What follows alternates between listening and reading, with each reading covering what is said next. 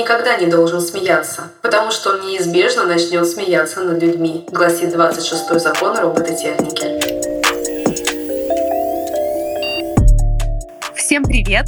Это подкаст «Весело и сингулярно» о технологиях с человеческим лицом. С вами я, Алина Веселова, консультант по пси-тек управлению. Коротко напомню, что такое пси-тек. Это подход, который базируется на бизнес-экспертизе, IT, инновациях и психологии.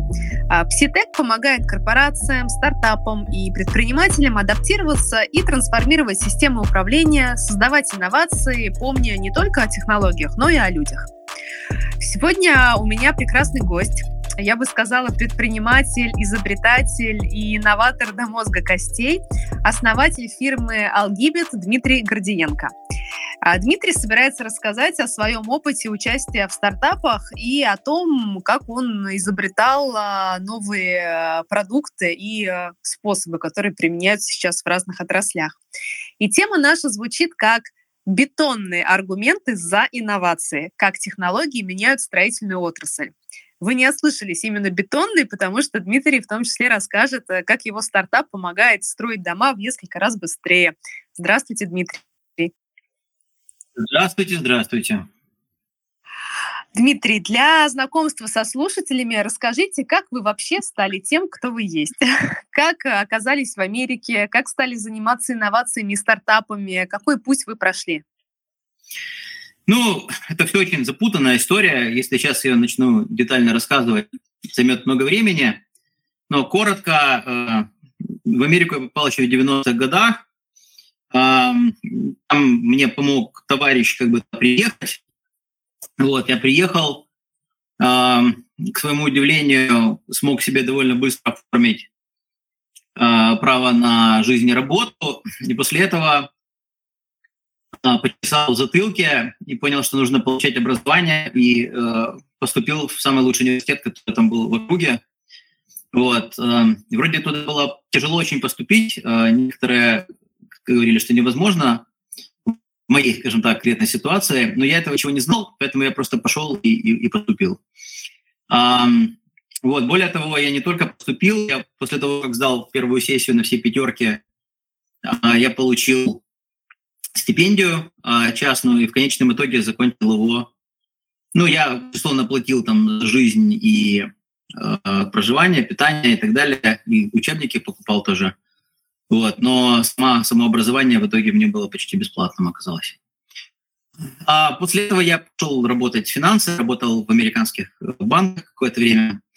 Потом поступил на MBA в Калифорнийский университет в Лос-Анджелесе, работал еще в финансовой сфере уже в этот раз в Лондоне и Москве, работал в инвестиционных банках.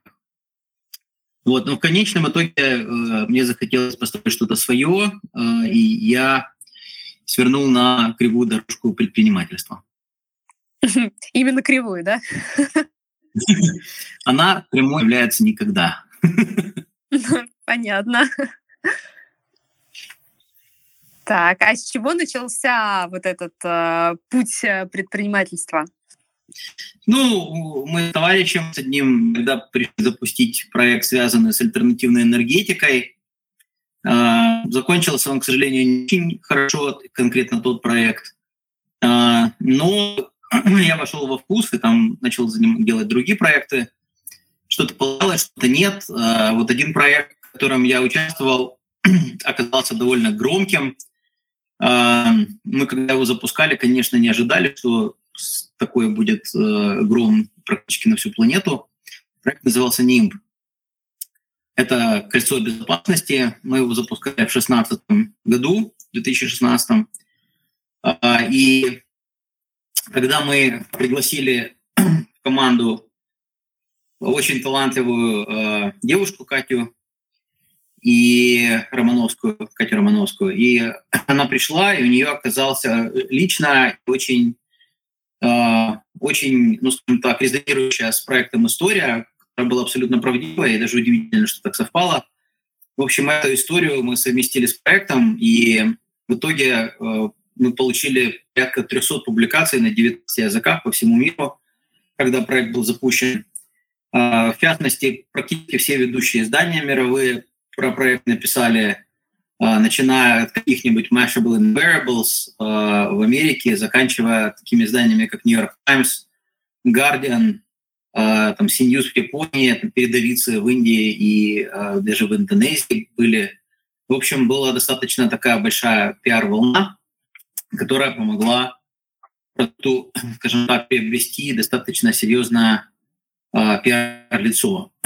Вы а, прям заинтриговали. Я слышала про этот проект э, НИМП. А можете, ну, там, для слушателей рассказать, в чем суть? Тем более такой резонанс он вызвал. Да, э, суть проекта была, сама идея была проста, что у людей порой случаются какие-то проблемные ситуации, истории, когда нужна срочно помощь. Ну, условно говоря, когда на человека кто-то нападает э, на улице, либо еще в каком-то месте, нужно срочно позвать помощь. Ну, какой э, стандартный крик о помощи? Э, о помощи — это, собственно говоря, кричать. Да? Э, вот мы придумали, как цифровизовать человеческий крик о помощи э, с помощью кольца, которое одевается на палец, и можно нажать на него кнопочку. Э, чем кольцо лучше, чем этих вещей на шее, браслетов, часов, это то, что это э, помощь можно позвать одной рукой.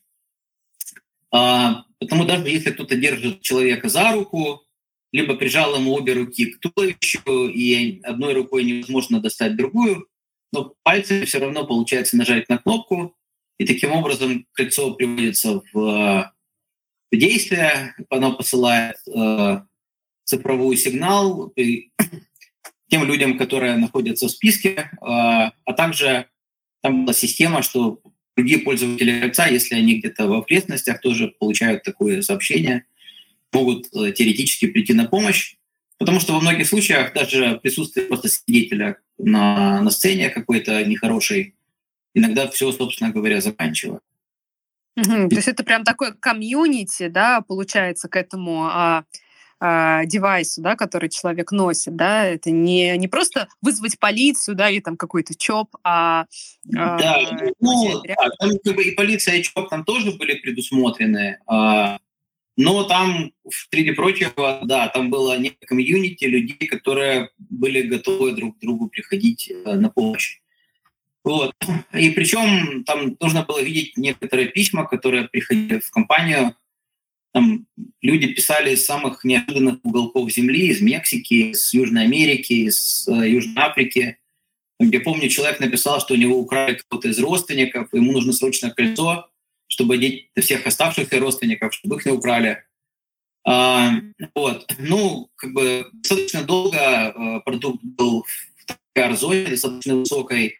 Его в течение, с какой-то периодичностью показывали по разным каналам американского телевидения. Причем это все было не за деньги, это не, не, не, было, не было как бы, сам, скажем так, средств таким образом все это проплачивать, это вследствие именно реального интереса к продукту. Вот. И даже американский Secret Service — это аналог российского ФСО, то есть это организация, охраняющая высших лиц государства, там в своих рекомендациях перечисляла вот про кольцо НИМ как э, инноватив, инновационный способ э, личной, скажем так, безопасности. Вот. Но, в общем, долго можно об этом рассуждать. Я сейчас не буду рекламировать проект, особенно потому, что он а, ну, некоторое время назад уже закрылся. Слушайте, это а, удивительно. Да, получается, что такая идея нашла отклик у клиентов. А, люди писали, люди хотели ее использовать. Такой резонанс в СМИ, и вы говорите, что идея заглохла. Что же случилось? Ну, я из проекта этого вышел относительно рано, поэтому тот момент, когда все начало разваливаться, я физически не присутствовал, а, поэтому я только могу судить по, а, скажем так, отзыву, отзывам других членов команды и каким-то другим косвенным признакам. Но одно из вещей, которое можно довольно быстро обнаружить, а, если погуглить ним, то там можно найти отзывы существующих пользователей. И многие из них негативное. Ну, условно говоря, человек получал кольцо, выяснял, что оно не работает или даже не заряжается. Он там гневно писал какие-то отзывы, кольцо ему меняли, приходило новое, и оно тоже не работало. Вот. То есть там были серьезные проблемы с качеством и производством, среди, среди прочего. Я так понимаю, что там еще какие-то были проблемы. В общем, на самом деле этот проект был связан с носимой электроникой. Электроника — это вообще всегда очень-очень сложно. И добиться того, чтобы какое-то сложное электронное устройство производилось массово, при этом работало стабильно не только одно какое-то демонстрационное, а все, все производимое, да, это достаточно тяжелая задача, и нужно быть готовым к тому, что она тяжелая, не гламурная. Вот. Э, то есть одна из вещей, которые не были сделаны, это э, качество, судя по всему, устройства было так и не, и, не, и не довелось. Не говоря о том, что они никак не могли... Ну, собственно, это была одна из причин, почему я ушел, потому что я увидел, что э, мне тут как бы идут усилия, и в итоге э, задержка производства была больше полутора лет, насколько я помню. То есть, очень, то есть они должны были запустить э, производство в один срок, задержали его больше, чем на год в итоге. И когда запустили, там оказались новые проблемы, там выпустили на рынок там огромное количество брака. В общем, там одно было за другим, одно за другим. Э, и в итоге, в итоге, в общем, все закончилось, к сожалению, плачевно. Что это такая что... удивительная да, история что а, ну, а, стартапы, я думаю, сейчас а, многие там основатели стартапов или участники стартапов нас слушают, и я просто тоже участвую там в разных группах, в том числе на Фейсбуке. Какое вообще внимание и какие усилия уделяются на продукт market fit, на исследование аудитории, на позиционирование, на пиар, на привлечение инвестиций, да, на питчинг. И казалось бы, да, они все это прошли с успехом, и и, вдруг, получается, как бы провалились на, ну, получается, на продакшене, да, на какой-то уже, а, на производстве, на операционной какой-то деятельности, да, такой интересный кейс. Ну, на самом деле все эти вещи, они, как ни странно, для некоторых людей они между собой напрямую не связаны. Вот, то есть может прекрасная технология и ужасная подача через питчинг, да, либо наоборот прекрасный питчинг, который завораживает своей энергетикой и, и позитивом, и, и ужасный продукт. А, я видел массу историй, когда там какой-то, ну, например, человек, я знаю, выигрывал практически все питчинговые соревнования, в которых участвовал, а, при этом проект особо никуда не двигался. Вот. А, на самом деле, то есть питчинг это важно, но это побеждение, победа в разных соревнованиях и конкурсах, э, она не является победой в целом, да, как бы это победа в том плане, что ты до кого-то донес свою идею, но идея — это еще не продукт. Ну, как я как бы часто повторяю, что изобретение — это не продукт, а продукт — это не бизнес. А, так вот, питчинг — это даже не, даже не изобретение, это просто описание некое, которое должно захватить слушателя. Вот. А там, особенно если мы говорим про историю, где присутствует какой-то какой хард, какое-то железо, там, предположим, электроника, это всегда-всегда очень сложно. А, там масса факторов, которые играют роль во всем этом процессе. И, в общем, запретить это довольно легко. Именно поэтому в Силиконовой долине э, немножко недолюбливают э, проекты с элементами Э, с элементами hardware, с элементами каких-то физических устройств, именно в силу того, что там высокая вероятность всяких нехороших неожиданностей. Вот, поэтому они очень так настороженно к ним всегда относятся. Легко звонить. Угу, угу, угу. Понятно, да, потому что именно сама технология, да, сложная и сложно это реализовать. А если бы вы могли дать вот какие-то рекомендации, да, я все, все хочу перейти скоро к вашему опыту с бетоном, а вот если резюмировать эту часть про НИМП, какие бы вы рекомендации могли бы дать стартапам, чтобы вот не, не завалиться, да, там, не попасть на те же грабли? Как бы вы сформулировали, может быть, коротко? Рекомендаций разным людям на самом деле надо давать разное, потому что у людей э, бывает разный опыт, разный подход.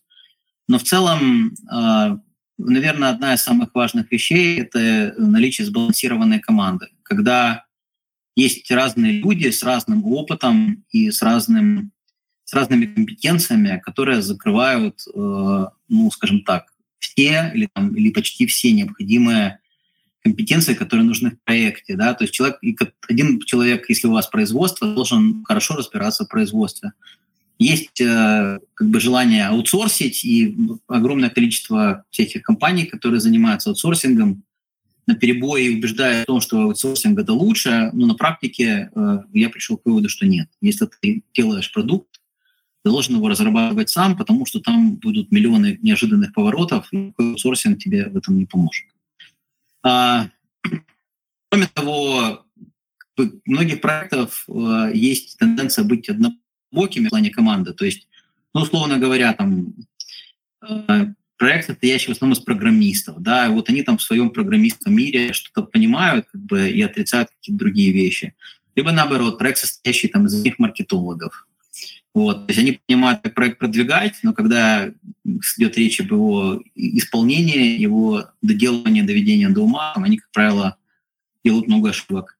В силу именно, кстати, скажем так, наивности и непонимания чего-то.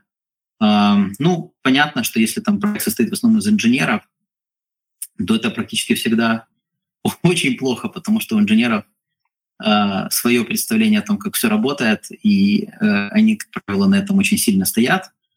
Э, и зачастую это, довольно далеко от, от, реаль... от бизнес-реальности. Э, и опять же, да, если там одни бизнесмены, скажем так, без технарей, без э, и так далее, без маркетологов, там есть, скажем, тенденция всех просто понимать, да, как бы, ну, нанятые сотрудники, это все-таки не совсем то, что кофаундеры, основатели с долей в проекте, соответственно, тоже там зачастую это все заваливается. Особенно э, эта история, когда человек придумывает, потом за деньги просто нанимает команду и думает, что они сейчас ему построят бизнес. Нет, не, не строят. Да, но при этом как э, хочется, и в принципе можно понять основателей, да, и участников команды, как хочется нанять себе единомышленников, людей таких же, как ты, вы понимаете друг друга с полуслова, поэтому, в принципе, понятно, почему бывают команды из одних инженеров, там, из одних маркетологов, да, они, у них такое единение, да, такое воодушевление. А, ну, если нам нужен все-таки кто-то другой, не такой, как мы, ну, мы его наймем, да, и пусть э, как бы он э, делает, а мы про это даже думать не будем, да. Наверное, такая тоже бывает тенденция. Ну, да, поэтому если там два человека, ну, два или три человека в команде очень схожи в стиле мышления, то это, конечно, серьезный недостаток, потому что научно доказано, что диверсифицированные команды в среднем справляются с проблемами лучше, чем, а, ну, скажем так, однобокие. Вот. На это было потрачено довольно много времени многими людьми, было поставлено огромное количество экспериментов. А, когда я учился в университете в Калифорнии, над нами, собственно говоря, над нашим потоком ставили такой эксперимент именно с тем, чтобы показать, что средняя диверсифицированная команда справляется лучше. Так оно на самом деле и, оказалось. То есть что такое диверсифицированная команда? Это люди, которые, бэкграунды которых на друг друга не похожи. То есть они чем сильно отличаются. И, безусловно, нельзя сказать, что 100% лучше. Но в среднем, если посмотреть, там, условно говоря, на 100 команд, а, там 100 диверсифицированных и там 100 глубоких, то 100 диверсифицированных, не знаю, там справятся там, на 80%, а однобоких справится на 55%, условно говоря. То есть нельзя сказать, что там прямо вот одни выигрывают, другие проигрывают. Но все эти диверсифицированные истории работают лучше, более уверенно и с большей вероятностью приходят к победе. Понятно. Такая заметка тем, кто только собирается а, набирать команду. А, по статистике лучше делайте ее многофункциональной и диверсифицированной. А, Дмитрий, а давайте поговорим о том, чем вы сейчас занимаетесь. Вот э, честно, тема для меня такая неожиданная. Ну, сейчас на слуху. Искусственный интеллект, а, космос, а, биохакинг, как нам жить 150 лет, как нам победить неизлечимые заболевания. Но бетон ну, — это очень неожиданно. Неужели вообще что-то можно было придумать в этой теме? То есть пока все смотрели в одну сторону, вы сделали прорыв вот э, вообще в таком э, неожиданном направлении. Как вам удалось это? Ну, идея, как зачастую бывает, э, там была изначально не моя, мне ее сказали. Вот, но чем я больше начинал в нее погружаться, тем я больше видел перспектив. Вот. На самом деле бетон, а, то, что это звучит довольно скучно, все знают, что это такое, это такая серая, не очень привлекательная штука. Да, да, да, которая еще застывает, да. Лишенная интриги и эстетики. А, вот. Но при этом бетон а, — это второй на планете Земля материал по потреблению после воды. То есть человечество и вообще вся планета потребляет в первую очередь воду, ну, потому что все ее пьют. Да? Там люди, животные, насекомые, растения, все пьют воду. Вот. Так вот, после воды второй материал по потреблению нашей цивилизации – это бетон. И если говорить о субстанции, которая производится, это самая производимая субстанция на планете, на планете Земля, потому что мы не производим, мы ее просто пользуем большей частью. А, а вот бетон мы как раз производим. И рынок бетона, он совершенно колоссален. А, он сравним по своим размерам с рынком нефти и газа. А, на сегодняшний день оценивается рынок бетона мировой где-то 800 миллиардов долларов, и ожидается, что он где-то будет триллион долларов к 2025 году. Вот, То есть женщинам на заметку искать на не а, мужчину с нефтяной вышкой, а в принципе можно с а, заводом по производству бетона. Вот. Ну, отличие, э, чем отличается принципиально рынок нефти от рынка бетона? Тем, что рынок нефти, он относительно консолидирован. А, то есть э, на рынке нефти работает ну, всего несколько компаний, скажем так, в каждой стране. То есть помимо, может быть, компаний этих и поболее, но в каждой конкретной стране этих компаний всего несколько штук. Соответственно, ну, именно в силу долго, дорого, да, вот эти все там. Да, это, это очень консолидировано и очень регулируемая государством отрасль. В отличие от рынка, э, скажем так, нефти, нефти, нефтепродуктов, э, отрасль бетона значительно меньше регулируема э, во многих отношениях, именно как индустрия. Э, но самое главное, что она в целом очень э, раздроблена то есть э, нельзя сказать, что есть какие-то там, главные производители бетона на планете. Все это, все это очень-очень сильно раздроблено, э, довольно сильная диверсификация и географическая, и, и, вообще. Это происходит потому, что, собственно говоря, если вам придет в голову скупить просто все бетонные заводы, то какой-то синергии от, от такой вот э, скупки их будет немного – в силу того, что это очень всегда локальное производство из какого-то местного карьера, что-то возят, песок, еще что-нибудь. Все это мешают, там, заливают водой, и если вы купите там один завод такой в Владивостоке, а во второй в Калининграде, то они друг другу вообще ничем не смогут помочь. То есть, да, вот будет два бетонных завода, но синергии между ними, способа там дополнительно сэкономить за счет того, что у тебя два завода, а не один, у тебя будет, э, ну, практически не будет. Это вот. потому, что они обслуживают э, географическую вот эту зону, да, которая в да, то есть от завода. Это всегда локализованное производство в силу того, что бетон смешивают прямо в миксерах, в грузовиках. И далеко эти миксеры просто не ездят. Пока они будут далеко ехать, все застынет. Даже когда его там перемешивают тщательно. Вот, ага. соответственно, соответственно, у них очень небольшой радиус действия всех этих бетонных заводов. Именно в силу того, что далеко бетон просто не уезжает. Так, значит, рынок просто гигантский, а миллионы и скоро будут, а, а миллиарды Миллиард. долларов. Ну, да, сотни, сотни миллиардов уже есть, а скоро будет триллион. Фантастика. Монополистов таких а, нету и быть не может. А тогда какую проблему вы решали? А, в том, что в целом рынок бетона, ну, даже не столько бетона, а именно самих строительных работ, он во многом морально устарел. А, и многие процедуры и технологии, они, по сути дела, находятся на уровне ну, даже 19 века или даже раньше. А, строительная отрасль очень консервативная, очень медленно, а, ну, скажем так, принимает какие-то новшества, какие-то технологии. Именно сейчас это все начало резко меняться, технологии начали вдруг резко, резко врываться в бетонную индустрию, но много-много лет все это было очень консервативно.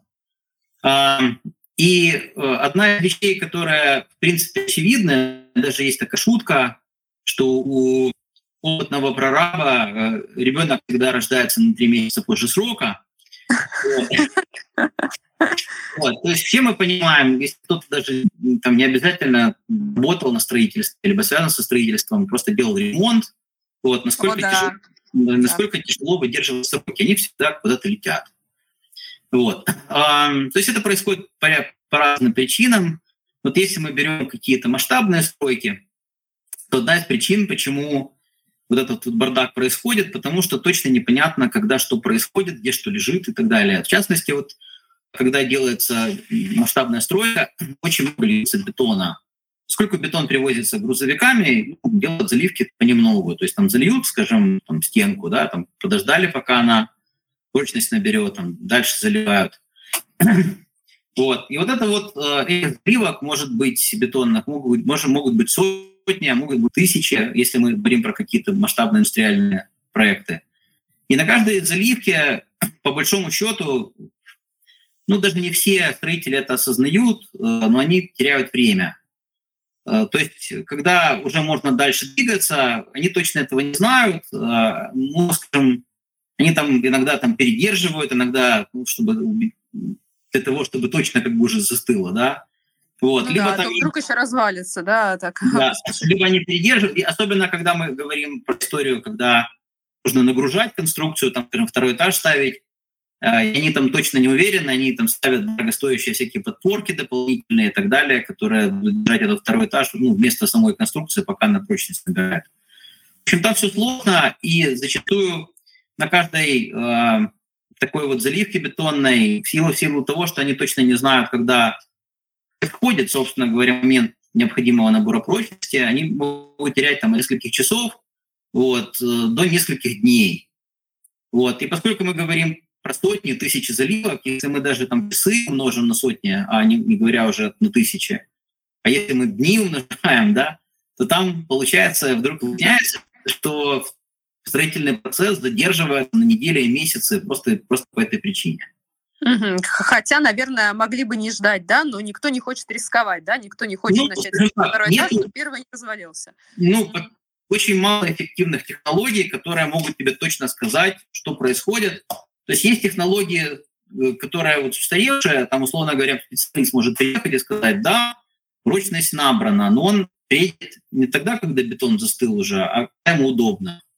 Там, условно говоря, на следующий день. То есть, предположим, бетон застыл в три ночи, а специалист даже приехал ну, сейчас, но в 11 утра, да, и вот, соответственно, это получается 8 часов, да, то есть если даже он приехал и сказал, да, все нормально, дальше двигайтесь, но если это реально набор прочности произошел еще в три ночи, соответственно, они ждали там лишние 8 часов. Ну, это я условно говорю. Понятно. И помножить это на количество заливок, да, в среднем получаем огромную задержку. Да, да. И, соответственно, там не говоря, там, то есть там масса вот таких есть вещей. Вот мы недавно делали пилотный проект э, и повесили э, датчики на арматуру. Они нам говорят, ну, хорошо, зальем вечером. Э, мы смотрим, а мы все видим удаленно показывают воздух. А, ну, утром смотрим, показывают воздух. Вечером смотрим, показывают воздух. Звоним, говорим, а что такое? Ну, выяснилось, что поломался кран, никакой заливки не было. Вот. Но об этом, как бы, собственно говоря, даже никто не знал. То есть это там просто рабочие как бы там между собой как-то все разбирали. Так, так, а, а вот эти датчики, это и есть ваш продукт? Вы так интересно сразу с, э, с примера, да? А... А, ну, собственно говоря, да, мы создали систему, ну, продукт наш не, не но часть, часть датчики – это часть, важная часть продукта. Да, мы сделали ультразвуковую систему, которая автоматически мониторит э, вообще происходящее. Как мы выяснили на практике, это не только мониторинг набора прочности этого бетона, мы видим, есть там бетон или нет бетона, если есть, то насколько он прочный, можно ли там снимать опалубку, можно ли нагружать конструкцию, там, что вообще с ним происходит. Как выяснилось, мы можем видеть а, какие-то пустоты, если датчик на них попадает. Для больших а, каких сложных конструкций это большая проблема, когда остаются, ну, условно говоря, внутри бетонной конструкции какие-то дырки воздушные, потому что это потом может вызвать большие проблемы. А, ну, не говоря уже о том, что там время от времени происходят какие-то а, не очень часто встречающиеся, но тем не менее проблемы. Но когда случаются, это большая ну, ужас, ужас. А, ну, предположим, там треснул какой-то элемент конструкции, а, либо, например, треснул фундамент. Да? Ну, как правило, что если мы говорим про какой-то серьезный проект, треснул фундамент, то это, скорее всего, означает, что его придется полностью ну, уничтожить, разобрать, весь бетон залитый убрать и все это делать заново с чистого листа.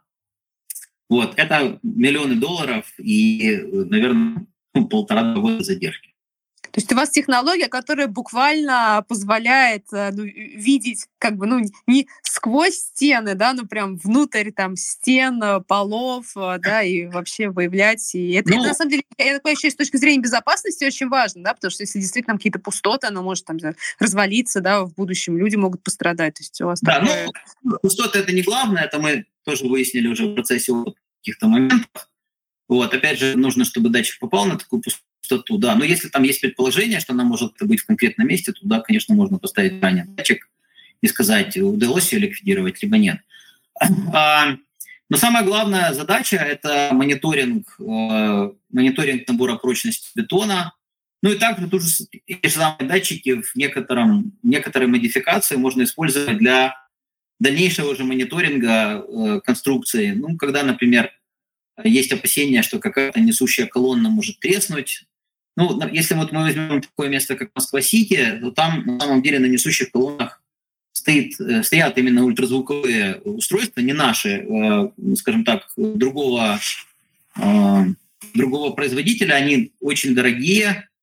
А, это, скажем так, все это предыдущего всего поколения, но там важно чтобы с этими несущими колоннами в небоскребах ничего не произошло, что они туда поставили очень-очень дорогие устройства, которые именно ультразвуком мониторят вот эти вот самые несущие колонны, с тем, чтобы если что там нач, начало, начало, начало происходить нехорошее, чтобы э, можно было об этом узнать до того, как это будет представлять какую-то серьезную проблему или опасность.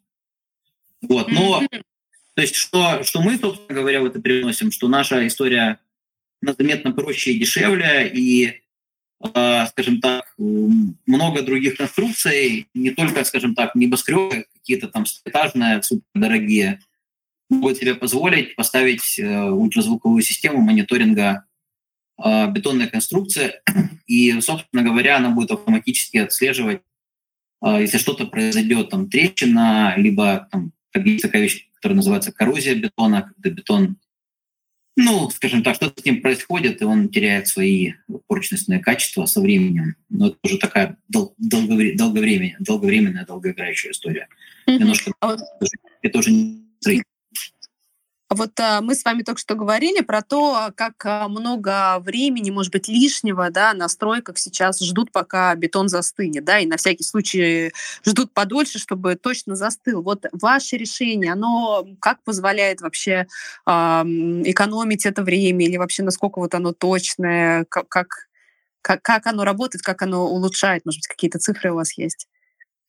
Да, ну, во-первых, сама, сам по себе ультразвук в бетоне, он а, достаточно давно используется. Просто на сегодняшний день все, что есть на рынке, это ручные такие устройства, которые требуют специалистов очень высокой квалификации. А, вот. А мы, у нас все попроще и в каком-то плане подешевле. Но что мы делаем? Мы кладем специальные датчики, мы вяжем их арматуре, и они беспроводным образом на э, интерфейс пользователя, который может быть на компьютере или на телефоне, дают данные, и пользователь там, из любой точки э, мира практически может следить, что, что там происходит.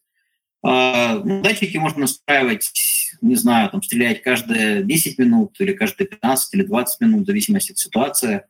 То есть с точностью там, до 10 минут, в принципе, мы можем сказать, что все, как бы, какая-то точка, которую вы хотели определить, она пришла, да, можно двигаться дальше, там, делать какую-то одну либо другую вещь. Вот. Ну, это на самом деле это не только, это не только, не только что строители иногда слишком долго ждут, иногда наоборот, с моей точки зрения, они э, ну, слишком торопятся снимать арматуру. То есть оно может быть в разных, э, не арматура, а опалубка.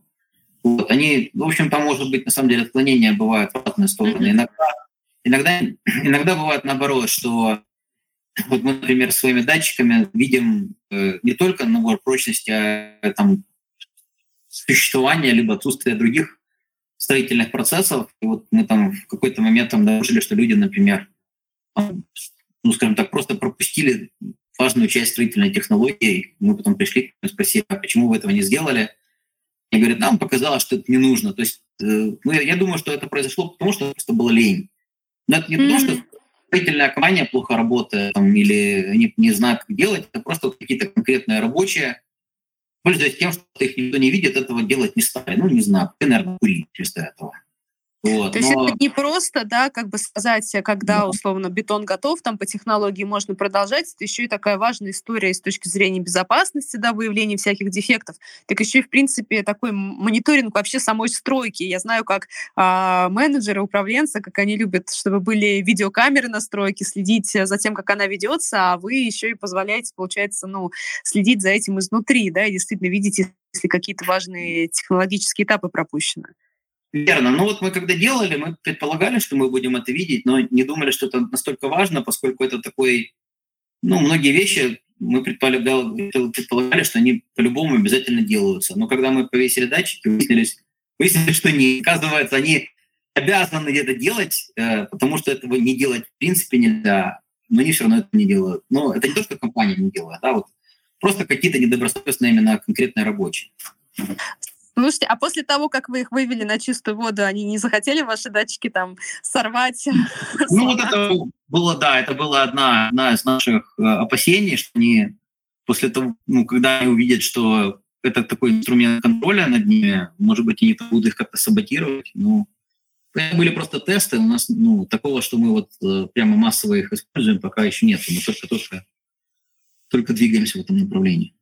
Так, а какая, а какой, э, какая вообще перспектива вот у этого продукта? Да, вот вы говорили, что рынок бетона огромный, как э, везде можно это использовать. Вообще, какие вот вы видите перспективы с точки зрения там, роста? Ну, э, на самом деле достаточно тяжело посчитать, э, какую часть от рынка самого бетона триллионного составляет рынок именно контроля бетонных работ. Ну вот мы нашли там китайское исследование, которое утверждает, что рынок контроля бетонных работ составляет порядка 6% от рынка самого бетона. Соответственно, там рынок тоже гигантский, порядка 50 миллиардов долларов, и там бежит до 60 наверное, через несколько лет.